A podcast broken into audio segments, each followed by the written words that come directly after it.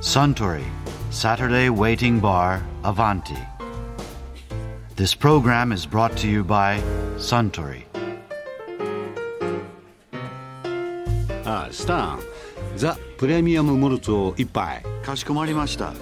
以前プレミアム・モルツの CM で矢沢永吉さんが王子の格好をしてビールに合う食べ物として餃子キムチ鍋鶏からピザ焼きそばをあげてましたよね。それ別のビールの CM じゃありませんでしたっけ？ああら？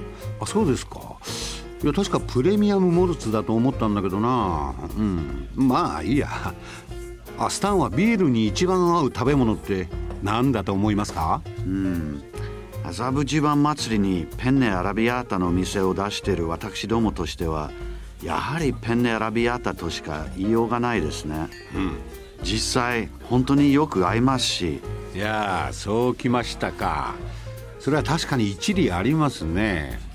ただペンネアラビアータを除けば私は焼きそばですね。それも麻布十番祭りのアバンティの出店の隣の屋台で売ってるようなソースギトギトの焼きそば。それは今度試してみましょう。うん。そうだ。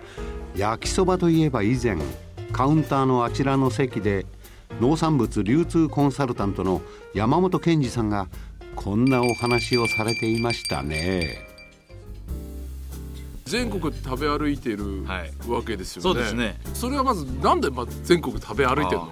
まず僕の仕事が農産物の流通のコンサルタントですから、うん。そうなると正直言ってその駅の近くで仕事することってほとんどないわけですよ。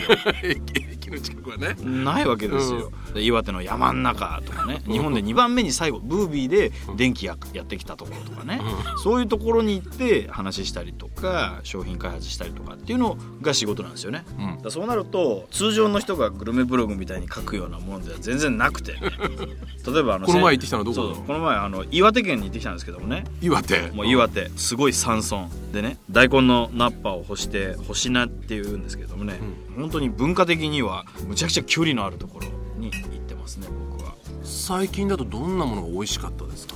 最近ですか、あのいろいろと振幅があるんですけれどもね、例えばその岩手だと？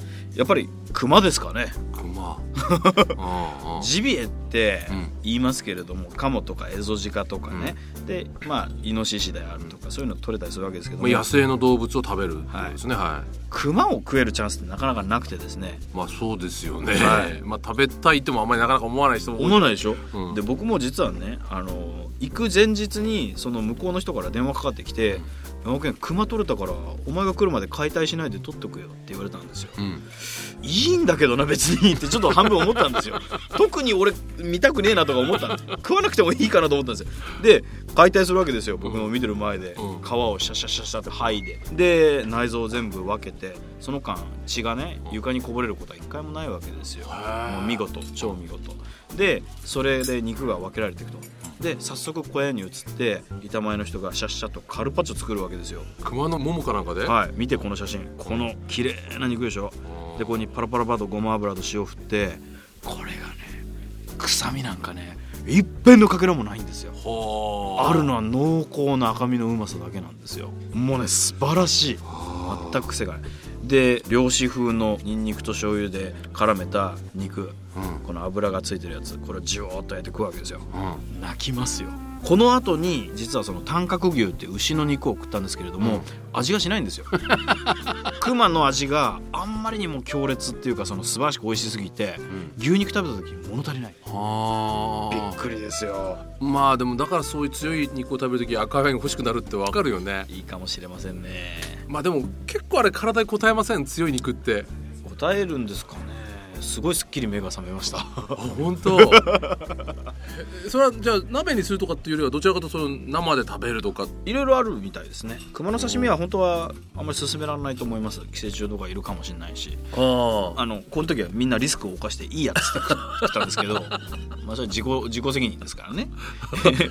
なるほど。まあそそれはほら山県さんにははい。食べられないじゃない、つまり知ってないとね。ええええまあ行ったところでなんていうの？他の人が？か普通にい行く店で普通じゃないか結構遠いところかもしれないけど結構ここういうの面白いですよっていう店ってあります？最近のマイブームで新潟詣でがあってですね、新潟ってその中越下越上越、ん。で3つの地域があってですねその食文化が全然違うわけですよ。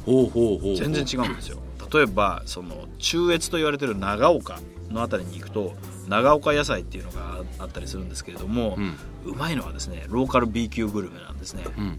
これねフレンドっていうのがチェーン店があるんですね、ん。でそこが何を出すかっていうとイタリアンなんですよ。うん。であの辺の人たちにとってイタリアンというのは中太の焼きそばにん。ミートソースがかかったものなんですよ。もともと焼きそばの麺なわけ。焼きそばの麺でしかもソース味なんですよ、ん。それの上にミートソースがデロッとかかってるんですよ、これがイタリアン、これがね答えらんない。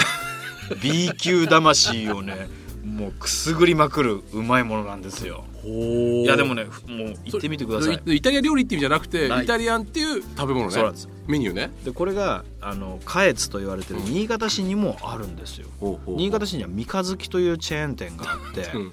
イタリアンって出すわけですよ。これもちょっとその長岡のより上品なのかなやっぱり焼きそばに各種ソースホワイトソースとかね 夏野菜のトマトソースとかですねなんかオレガノ風味のとかねツナソースとかねいろいろかかってるんですよ。これがうまい。あくまで焼きそばなのね。あくまで焼きそば。焼きそばって言っちゃっていいのかな？なんか向こうの人たちは違うんだ。これはイタリアンだって言うんですよね。おそう。で僕の友人のあの野菜の仲卸やってるやつは本当にあの彼女をデートでイタリアン食べに行こうっつってそのイタリアンに連れてってぶん殴られたって言ってましたけどねまあ向こうではそういう間違いが往々にしてある、うん。そこに僕は文化的差異を見るわけですよ。そういうところをね知っていくともう本当楽しくてしょうがない。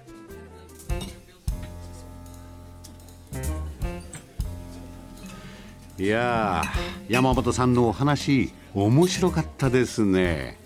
あスタンザ・プレミアム・モルツをもう一杯。かしこまりました。ところで私と一緒にもう少し聞き耳を立ててみたい方は毎週土曜日の夕方お近くの FM 局で放送のサントリーサタデーウェイティングバーをお尋ねください。東京一の日常会話が盗み聞きできますよ。Suntory Saturday Waiting Bar Avanti. This program was brought to you by Suntory.